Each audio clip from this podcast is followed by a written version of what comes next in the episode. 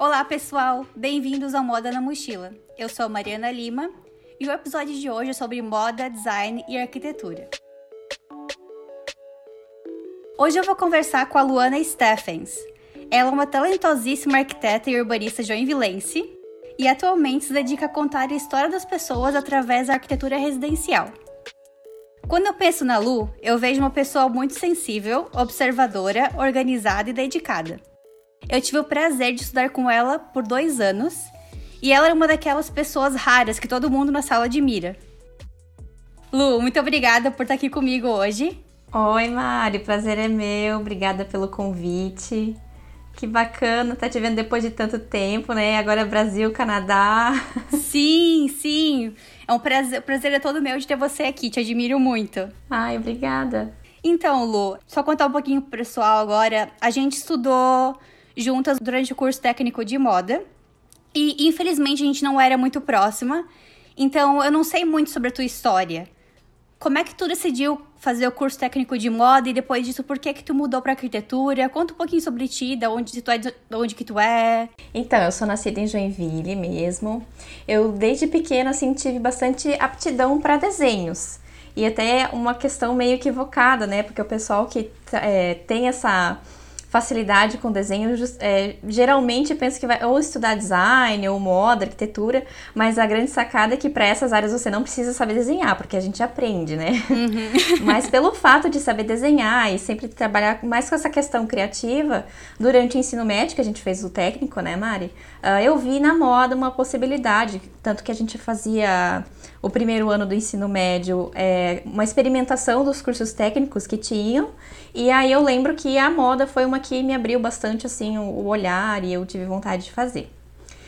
E aí, depois que eu fiz a moda, né, que foi uma experiência incrível, onde eu me desenvolvi muito essa questão da criatividade, é, da sensibilidade também, porque a arquitetura, a, a, mo, a moda, ela tá intrinsecamente relacionada com as pessoas, né? Ela é uma ferramenta de comunicação. E aí depois eu encontrei na arquitetura a mesma ferramenta. Então, moda e arquitetura são questões que andam muito lado a lado. Elas estão presentes na nossa vida desde a nossa origem, né, como ser humano, e elas têm a ver, elas são ferramentas de comunicação. Elas falam sobre o ser humano. Uhum. E aí eu acho que a, a moda, assim, ela foi uma um precursor, porque eu acho que eu entrei no curso de arquitetura com algo a mais, o pessoal até do curso já falava que eu vinha mais com é, conceitos, que são coisas que a gente aprende né, a, a desenvolver nas coleções. Então foi incrível, assim, até para desenvolver esse olhar de falar do, do outro, né? Porque na moda a gente estuda o comportamento, a gente estuda as pessoas, o público-alvo que a gente chama, né? Sim. E na arquitetura é a mesma coisa. Sim. E aí, uh, hoje, é, eu acho que tem também essa questão de, da sensibilidade. Eu gosto muito de falar sempre de citar uma teoria de um arquiteto austríaco que ele fala das cinco peles, da teoria das cinco peles. Uhum. Ele fala que a nossa primeira pele, então, é a epiderme, uhum. é a forma com que a gente vem ao mundo, ao mundo, então são as nossas características físicas, cor da minha pele, do meu cabelo, mas também a nossa personalidade, o nosso perfil, as nossas histórias, o nosso modo de viver, nosso estilo de vida. Aí a segunda pele, então, é toda a vestimenta, todos os nossos acessórios, que a gente chama então de, da moda, né? Que é uma ferramenta de também de comunicação de quem nós somos, a que grupo pertencemos, o nosso uh, humor, né? É, não é à toa que eu escolhi, por exemplo, esse anel verde que eu tô usando, ou a camisa preta, a Mari também tem amarrado, é, cabelo amarrado. Então, tudo isso é comunicação e na arquitetura não é diferente. A gente escolhe uma cor de parede por um motivo, a cor do sofá por outro, o estilo da casa por outro, uhum. né? E uhum. tudo isso geralmente é para se comunicar. Não é à toa que até hoje nós encontramos pinturas rupestres que contam a história do ser humano, né? Porque ele sempre se importou em dizer quem ele era, quem, o que, que ele fazia. Então nós temos essa necessidade de comunicação. Aí a quarta pele, ela fala sobre a sociedade que é nós também nos moldamos em relação a isso, né? Se eu projetar, por exemplo, uma casa hoje para alguém que mora em Joinville, muito diferente de eu projetar uma casa para quem mora no Canadá ou até aqui mais próximo, Bahia. Por quê? Porque são culturas diferentes, são sociedades diferentes, são as pessoas com quem eu me relaciono e tudo mais. E aí a quinta e última pele, não menos importante, é o nosso planeta, nosso entorno. Então, por exemplo, aqui a gente tem um clima mais tropical, Uh, mas a gente tem climas diferentes em outros lugares, disponibilidade de alimentos, de materiais, então também isso tudo molda. Né? E aí hoje eu costumo dizer que eu trabalho com a terceira pele das pessoas, que é projetar arquitetura para as pessoas e aí estudar é, esses, essas cinco camadas né, de cada um para que eu possa fazer uma terceira pele muito mais autêntica, muito mais conectada àquele cliente né, que me procura. Sim, nossa, muito legal. Eu nunca tinha ouvido essa, essa metodologia e quando eu vi no teu Instagram sobre você falando sobre ela, eu falei, cara, é tão assim óbvio, mas tão profundo, né? Visceral, né? Eu fiquei, eu fiquei encantada. E ainda mais você falando, assim, não tem como não se encantar, né? E tem outro post que você falou so, também sobre a audição nos vídeos, né? Isso. Assim, primeiro, para quem é leigo, para pra pensar e, e pensa. Ah, um lugar quieto é melhor, né? Mas não, não todo mundo quer esse lugar quieto. E eu tenho uma história da minha família que se encaixou muito com esse post que tu fez. Um, eu ah, sempre morei. Eu sempre morei num lugar, assim, por, desde que eu nasci até uns 14 anos da minha vida, num lugar bem movimentado de Joinville.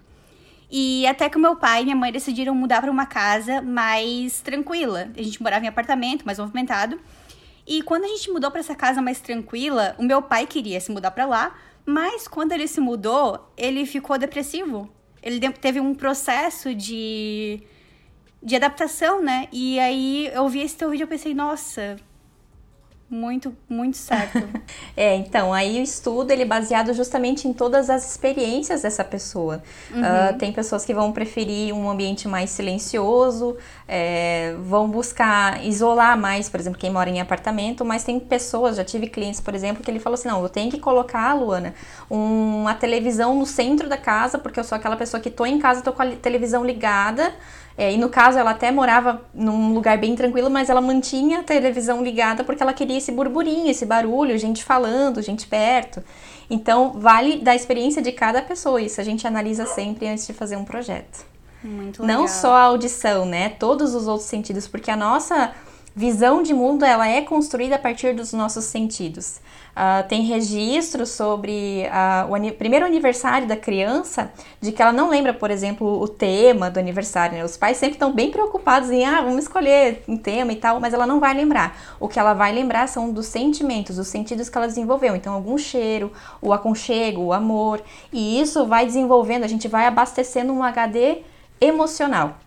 Guria, tu não acredita que na minha festa de um aninho é, minha mãe gravou, como era antigamente, era muito comum gravar as, as festas de um aninho. E hum, eu não me lembro, com certeza, da festa, mas ela falou que eu tava doente nesse dia, eu não aproveitei nada, porque eu nasci em julho, então, assim, né, inverno. E hum, sempre que eu assistia essa, esse, esse, essa fita, com dois, três anos de idade, eu chorava e ficava emocionada. E era muito engraçado, meus pais se acabavam de rir que eu ficava chorando ouvindo, vendo esse meu vídeo de um aninho. Muito engraçado. Então, Ai, como tu falou, deve ter sido alguma memória, assim, que ficou dentro de mim, né? Algum sentimento. Nossa, nunca tinha pensado nisso. Não sei por quê. Talvez por estar doente. É, claro, com certeza tem a ver com essa situação. E aí a gente fala de todos os outros sentidos, né? Não é só audição, o cheiro, por exemplo, né? O olfato, ele é, ele é muito forte, ele é 8 ou 80. A gente tem, é, a gente costuma dizer assim que as pessoas, é, o cheiro é uma coisa que a gente esquece com a, a audição é uma coisa que a gente esquece com o tempo, a visão, né? Às vezes a gente lembra de uma pessoa, lembra até o nome, mas não consegue lembrar do rosto. Uhum. É, mas o cheiro é uma coisa única ela fica gravada de um jeito que a gente não sabe nem explicar, porque é, e eles são muito característicos. E aí a grande questão é que, por exemplo, você pode estar num ambiente muito bonito, com um som agradável, comendo uma comida muito gostosa, to, é, o estofado confortável, mas se tiver um cheiro ruim, você não vai aguentar ficar ali. O fato ele é ou você gosta ou você não gosta. Uhum, com certeza. Lu, na quinta camada da pele, você estava falando sobre uh, o mundo, né? A natureza. É isso, né? Isso. E você também é vegana, né? Sou. Me fala, eu não sei se é loucura mesmo, me fala se eu tô errada, se é piração na minha cabeça. A gente, quando pensa em veganismo, pensa muito na moda, né? É, em não usar couro, não usar pelo. Tem alguma coisa relacionada a estudo de veganismo na arquitetura, design de interiores, é, ou, que, ou que não seja isso, mas relação com a natureza? Não sei se eu tô viajando, mas tem, Me fala aí. Tem. A gente tem é, um assunto que é bem, está sendo bem falado agora, que é o design biofílico. Hum. A palavra biofilia, ela é amor à natureza, uhum. né? E aí, quando a gente fala de arquitetura, a gente fala uh, da arquitetura biofílica, a gente fala de trazer elementos da arquitetura para dentro do ambiente. Por quê? Porque me... lembra que eu falei das cinco camadas? Sim. O, o, arquiteto que criou essa teoria, ele fala que nós somos construídos em uma espiral, onde a primeira, então, é a nossa primeira pele e a última é a quinta pele. Só que eu acho que a última pele ela está totalmente conectada com a primeira. Por quê? Primeiro, nós somos parte da natureza, né? Mas nós somos elemento, a gente também é água, magnésio, zinco, e isso tem na natureza. Então a gente precisa abastecer não só através da alimentação, mas também do contato. Existem pesquisas que falam que por dia, se você tiver 10 minutos contato com a natureza, é, você se restabelece, né? Nutricionalmente, inclusive. Então a gente fala na arquitetura biofílica, é, tem muita gente que acha que é só trazer, ah, vamos, então vamos colocar uma samambaia dentro do ambiente, vamos colocar plantinha. Não, não é sim, é isso. Sim. Né? Você trabalhar uma iluminação mais é, do sol, uma iluminação mais natural, trazer elementos naturais para dentro do ambiente, por exemplo. Nunca você vai substituir um piso de madeira, né, um, um, por um vinílico que é de plástico. Uhum. Não é só o visual, é o toque, é a energia, a troca de energia entre os elementos, né? Então, sim, com certeza, tem toda essa conexão da natureza, da nossa última pele, né, da quinta pele, com uhum. a arquitetura. Legal, tem se falado também muito é, sobre ritmo circadiano, né? Isso. Sim. Acho que é bem importante. Sim. Você sempre foi autônoma? Ou você já trabalhou em alguma vez em alguma empresa? Já teve chefe? É, eu, fui, eu fiz estágio no escritório uh, bem bacana aqui em Joinville, um escritório grande que projetava residências, inclusive, até hoje é a minha especialidade. E na época eu estagiei e trabalhei com a questão de detalhamento técnico e foi muito rico, assim, porque você. às vezes a gente vê uma imagem renderizada, que é aquela imagem realística que a gente chama na arquitetura, é, mas a gente não, muita gente não imagina que daquela imagem ali você precisa detalhar, fazer muitos detalhamentos técnicos para aquilo seja executado do, do jeito que está ali. E eu trabalhei diretamente nessa parte de detalhamento. Então você detalhar uma viga, um piso, um móvel em corte, tem todo esse, esse grande trabalho que vai para o executivo, né? Uhum. E aí eu fiz estágio durante o curso. E quando eu saí, eu tive a felicidade de ter. Na verdade, eu não tinha nem terminado meu TCC ainda, eu tive meu primeiro cliente de arquitetura. Que legal. Foi bem junto ali, final de ano. O cliente queria o apartamento para praia, pronto para curtir o final de ano, e eu tava ali entregando o meu TCC. Foi Nossa, difícil. Loucura. Mas deu certo. E aí aquela coisa, indicações, né? É, outra coisa que eu trabalhei muito na, durante a faculdade foi a parte de comunicação visual, que foi uma bagagem que eu trouxe lá da moda. Olha uhum. só, já elencando, né?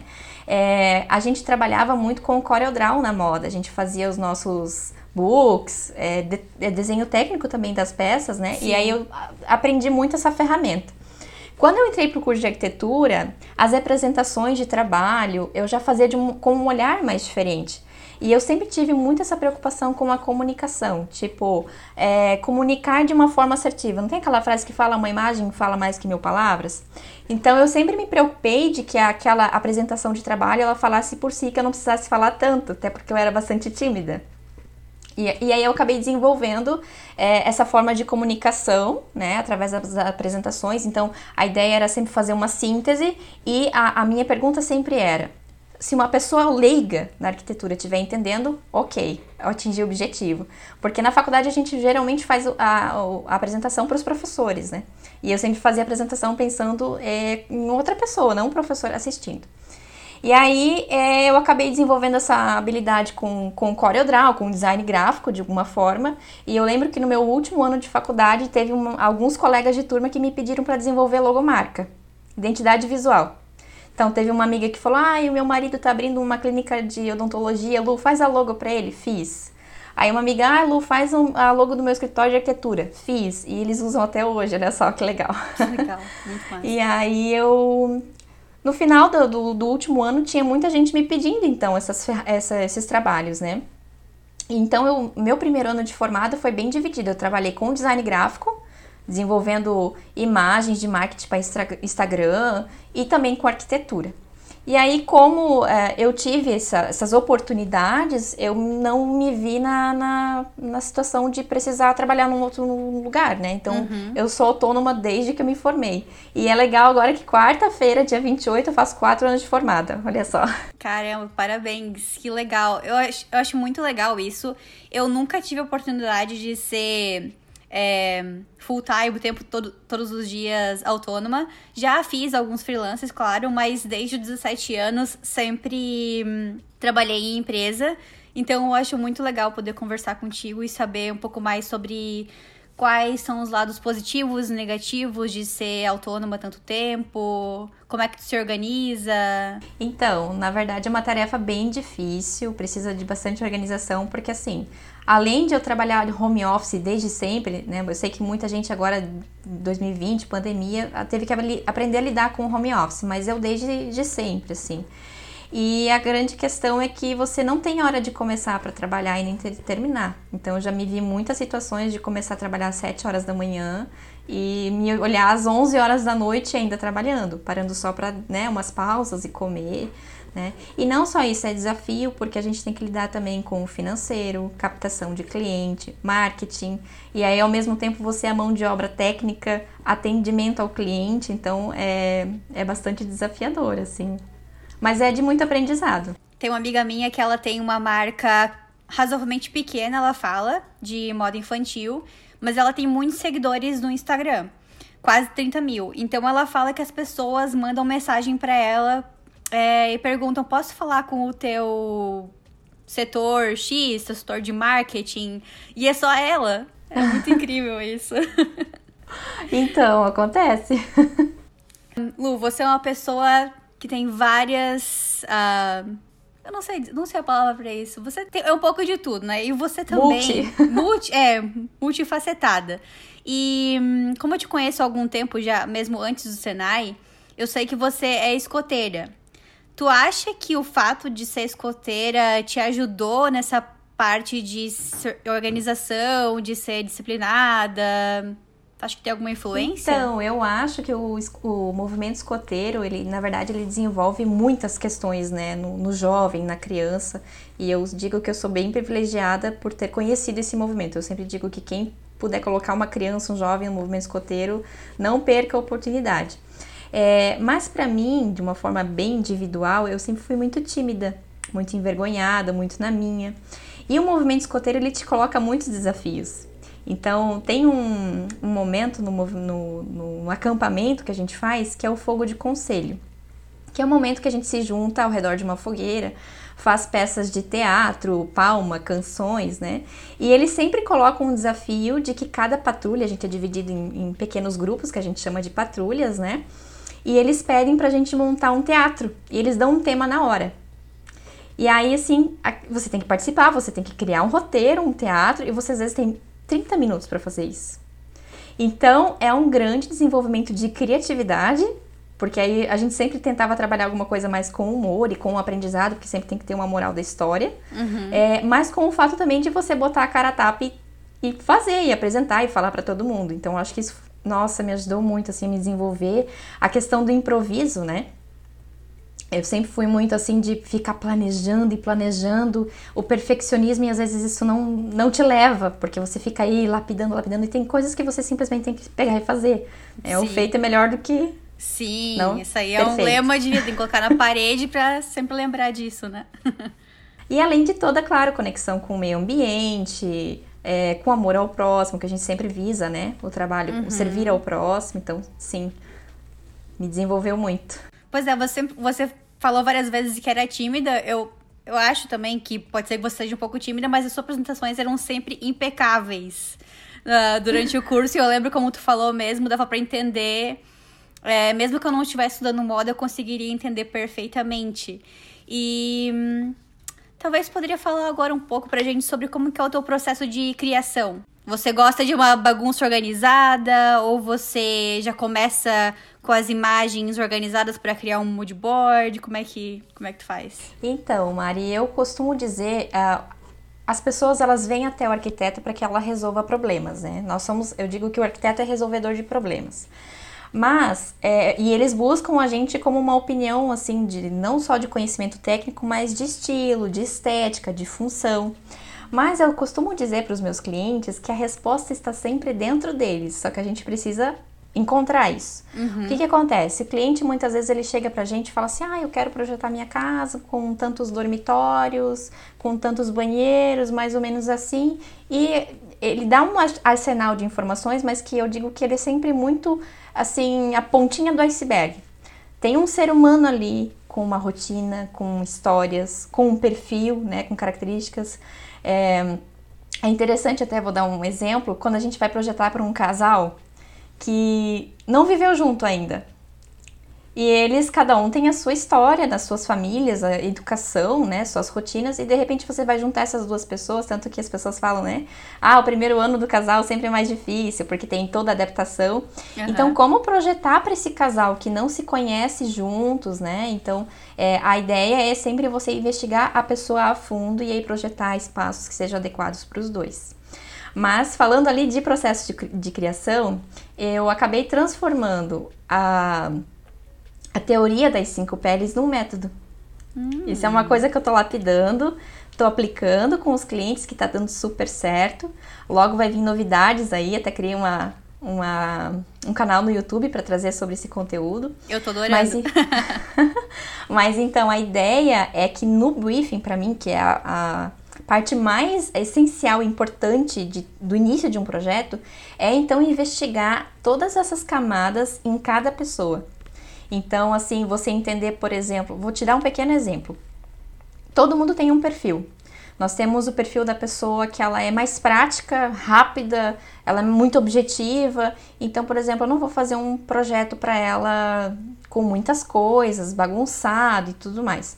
Então, assim, trabalhar e investigar as pessoas em todas essas camadas, é, e aí ali na primeira pele a gente fala de perfis, né? É, eu encontro respostas de projeto dentro das pessoas. E aí no processo criativo, eu meio que já saio da reunião de briefing com todas as ideias. Nossa. É, é, eu, eu chego assim em casa com a cabeça bem fervilhando, preciso pegar a folha de papel e rascunhar, pelo, não, não um croqui talvez só, mas pelo menos as ideias. E esse é um time que eu não perco. É, eu sempre deixo um tempo disponível, assim, livre, que não é livre, né, que é trabalho, mas depois da reunião de briefing para eu chegar no escritório e lá botar todas aquelas ideias que foram surgindo ali. E aí, claro, depois é, você é, vai alinhando essas questões, vai encontrando soluções arquitetônicas, de material, de planta baixa, técnicas.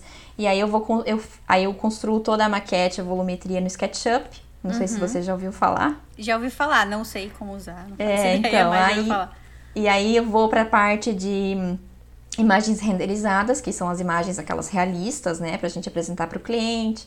Aí tem a apresentação para o cliente, aí a gente vai lapidando junto com, com, com esses clientes o que, né, que eles gostam. Mas é muito legal que quanto mais eu aplico esse método de uma forma de investigar mais profundo, mais assertivo é o projeto e você vê uma super conexão né? Quando você está apresentando ali para o cliente, ele olha e ele fala assim: Nossa, isso é para mim, isso foi pensado para mim. É, não é aquela imagem de Pinterest com tendências e, né? Eu não sou contra tendências, mas eu acho que você tem que investigar onde elas cabem ou não. Sim, faz todo sentido, faz todo sentido. E é muito legal que tu falou isso, é uma ótima dica, né, para quem tá estudando arquitetura ou moda mesmo essa dica de anotar tudo logo depois de você ter alguma conversa, alguma reunião. Eu, particularmente, eu sou meio preguiçosa, eu não sou assim. Minha cabeça cansa depois de alguma reunião, sabe? Eu vou lá, preciso descansar, e no outro dia eu abro meu caderno e olho os pontos que eu anotei. e, mas às vezes pode ser que não seja tão bom isso, porque pode ser que eu acabe esquecendo de alguma coisa que a pessoa me falou, mas Parece que minha cabeça cansa depois de uma reunião, sabe? Até a apresentação, a apresentação de coleção. Tu fica numa sala o dia inteiro apresentando a coleção. para setor de venda, setor é, para os seus coordenadores e tudo mais. E tem estilistas que gostam de fazer as alterações logo depois que tu sai dessa reunião. Eu ficava acabada depois dessa reunião, eu fazia só no dia seguinte. Então, Maria, eu acredito que cada um tem o seu processo. Eu, eu acho assim, no teu caso, até se você saísse e quisesse fazer essas alterações, não ia nem ser objetivo, porque você uhum. ia estar tá cansada, né? Uhum. É, eu acho que então... cada um tem o seu. Exatamente, tem que processo. testar, né? Muitos anos de experiência, né, Lu? Isso. Lu, quem que te inspira? Tem alguma dica de mulheres arquitetas que te inspirem? Porque, assim, eu, leiga, quando eu penso em arquitetura, as pessoas que eu penso, além de você, da minha prima Renata, que tá estudando arquitetura, o que, que eu penso? Ah, Oscar Niemeyer. tá bem ridículo, bem básico aqui. Mas nada contra Oscar Niemeyer, né? Deus o tenha, maravilhosas obras dele. Mas você aí tem algumas dicas de pessoas que te inspiram? É interessante falar que entre os arquitetos, né, do Brasil e no mundo, a maioria, acho que cerca de 70 60%, acho que 70%, são mulheres. Uau. E aí, quando a gente vê aí na, ao longo da história da arquitetura, a gente tem poucas, né, que, que aparecem. Uhum. Tem poucas. Eu gosto de uma, de uma arquiteta brasileira, que é a Lina Bobardi. Não sei se já ouviu falar dela. Não. ela é luso-brasileira e ela trouxe muito da arquitetura moderna para o Brasil. Ela tem, ela projetou o Sesc Pompeia, que acho que é uma super referência. Sim, Sesc Pompeia né? eu conheço. É, uhum. Conhece então, ele é Sim. maravilhoso, assim. Maravilha, perfeito. Lu, quais são os seus planos para o futuro? Ah, então, eu tô lapidando essa essa ferramenta ali do método terceira pele. O meu plano é que quando eu tiver é, lapidado ela, alcançado os resultados que eu acho que ela tem que alcançar. A ideia então é transformar ela num método e vender esse método, vender um curso com esse método. Porque eu acho que a gente sai da faculdade, é, na arquitetura, a gente fala muito sobre a técnica e eu acho que falta bastante falar sobre pessoas. Por exemplo, essas questões de investigar as pessoas a fundo não foram coisas que eu aprendi na faculdade, né? E eu sinto bastante falta uh, quando a gente vê projetos é, de entender, tá, é lindo, maravilhoso, capa de revista, mas eu não consigo enxergar quem mora ali. Então eu acho que a arquitetura, e a arquitetura, a, a, o propósito dela é transformar vidas, mas como é que você vai transformar vidas se você não faz arquitetura para as pessoas que vão ali habitar? Então a ideia era de vender essa uma certificação, de repente, como um, um, a mais, uma especialização, né? É um método que aparentemente parece que você está falando só de projetar residências, quando a gente fala de terceira pele, mas ele se aplica a todos os ambientes corporativos, comerciais, afinal são pessoas que vão estar usando aquele espaço, e aí, como na moda, a gente precisa, por exemplo, se eu for projetar uma cafeteria, eu preciso entender quem é o público que vai frequentar, o que, que gosta, o que, que faz, o que não faz. Então, eu acho que é um método que se aplica num geral na arquitetura. E além dessa especialização, você já pensou alguma vez em ser professora de faculdade? Então, olha só que curioso, Mari. Eu lembro que na minha, é, na minha entrevista do estágio, eu finalizei a entrevista e a arquiteta que me entrevistou ela falou assim: Luana, você não quer ser professora? Ela falou assim: você tem muito cara de professora, o teu jeito de falar, é, o, os teus desenhos, a forma com que, que, na época a gente apresentava os projetos, né, durante a entrevista e falava. Ela falou assim: Nossa, você tem muito jeito de professora. Concordo, totalmente. E aí era engraçado. e era engraçado que daí com essas apresentações que eu te comentei, que eu fazia síntese, comunicação, não sei o quê, o pessoal falava muito que eu tinha didática para falar. Essa né? é a palavra que eu, que eu tinha esquecido. Didática. Didática? Sim, sempre, desde sempre. E aí eu acho que essa esse meu, meu planejamento aí de estar tá fornecendo esse curso mais tarde é juntar esse, essa proposta de ser professora também, porque quando a gente dá um curso a gente está lecionando também, né? Mas eu penso assim, já em ser professora. Quem sabe, né? Entrar numa universidade, com certeza. Muito legal. Eu acho que até mesmo pessoas que não trabalham com arquitetura, se elas é, seguirem você no Instagram e virem então conteúdo, eu acho que elas iriam se interessar em fazer esse curso, porque é muito gostoso de, de ouvir falar e, como tu falou, é muito claro o, o modo que você fala. Então, acho que todo mundo iria se interessar por ah, esse curso. Obrigada. É, porque como a gente fala da, da, até da segunda pele, da, se você for, for projetar para design gráfico, você também tem um público final, né? Uma comunicação, então entender essas camadas desse, desse público também seria interessante. Sim. Você tem mais alguma dica para dar para quem quer estudar arquitetura ou para quem já está estudando arquitetura ou alguma outra coisa que você queira falar? Então, eu sempre eu tenho batido bastante nessa tecla, né, que o arquiteto, ele é visto há muito tempo. Nós temos uma fama de que ah, arquitetura é luxo, arquitetura é coisa para rico e arquitetura é para todo mundo. Né? A gente precisa, para os arquitetos, os estudantes de arquitetura, eles precisam, a gente precisa se unir para desmistificar essa ideia, né? A partir do momento que a pessoa tem uma casa, uma moradia, ela precisa, esse espaço precisa ser pensado para ela. E a gente tem muito essa coisa de que, ah, arquiteto é artista, é, arquiteto é aquele que vai fazer um croquis, tem os croquis das Carne Maia, né, maravilhosas. Uhum.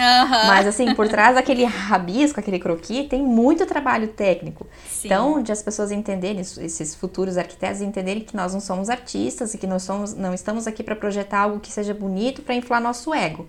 Nós somos prestadores de serviço e nosso serviço transforma a vida das pessoas. Portanto, o foco tem que ser elas. Sempre. Essa é a dica. Muito bom, adorei. Para quem quiser tirar alguma dúvida contigo, quais são as tuas redes sociais, o teu canal no YouTube? Então, meu Instagram, que acho que é o maior canal de contato, é Luana Steffens Underline. Com dois Fs, né? É com dois Fs, isso. É, e pode mandar o direct, pode fazer, né? Enfim, tentar com, é, contato por lá. Tem o meu e-mail também, que é estúdio com E na frente, estúdio luanasteffens.gmail.com. E agora tem um canal no YouTube também, que é Luana Steffens Arquiteta, com alguns conteúdos por lá também. Muito bom. Então, pessoal, mandem suas dúvidas é, para Luana. E se quiserem também mandar alguma sugestão para mim de episódio, pode me mandar uma mensagem no Instagram, marianasdelima. E Lu, muito obrigada por ter topado participar de novo desse podcast. Adorei conversar contigo. Quero continuar vendo o teu conteúdo nas redes sociais. Tá muito legal. Eu que agradeço, Mário, o convite, o bate-papo foi muito legal. Revisitar alguns temas também, né? Até eu tinha perfil profissional e perfil pessoal. E eu resolvi trazer tudo pro perfil pessoal, então eu trabalho, quem me procurar lá vai ver é, coisas minhas pessoais e questões de, da arquitetura e tudo mais. Por quê? Porque o meu trabalho faz parte de quem eu sou e nós nos conectamos com pessoas. Então, acho que é bem importante, até tra trabalha muito essa questão da, da terceira pele, que é o meu trabalho junto com quem eu sou e é o que eu investigo nas pessoas. Sim. Eu também, eu acho muito legal, isso faz todo sentido. E por muitos anos eu ouvi falar que tinha que ter um perfil completamente separado do profissional com o pessoal. E agora, para fazer esse podcast, eu também pesquisei um pouco e vi várias pessoas indicando fazer tudo no mesmo, porque não faz mais sentido, né? E eu sempre falo, é, não tem como eu falar que o meu emprego não me define. Porque eu passo mais de oito horas por dia pensando nisso. Eu tô na rua, eu tô numa loja, eu tô em qualquer lugar eu fico pensando no meu trabalho. E eu gosto do meu trabalho, não, não tem por que eu não falar dele. Então, eu também eu ia criar um perfil especialmente pro podcast. E aí eu pesquisei, pesquisei e vi que poderia manter tudo no mesmo. Então, um bom ponto isso aí, Lu, para quem também quiser começar a compartilhar as coisas da rede social. Sim, humanizar o perfil, né? Pessoas conectam com pessoas. Sim, então tá bom. Obrigada, Lu. Obrigada, Mari. Um beijos, pessoal. Até a próxima.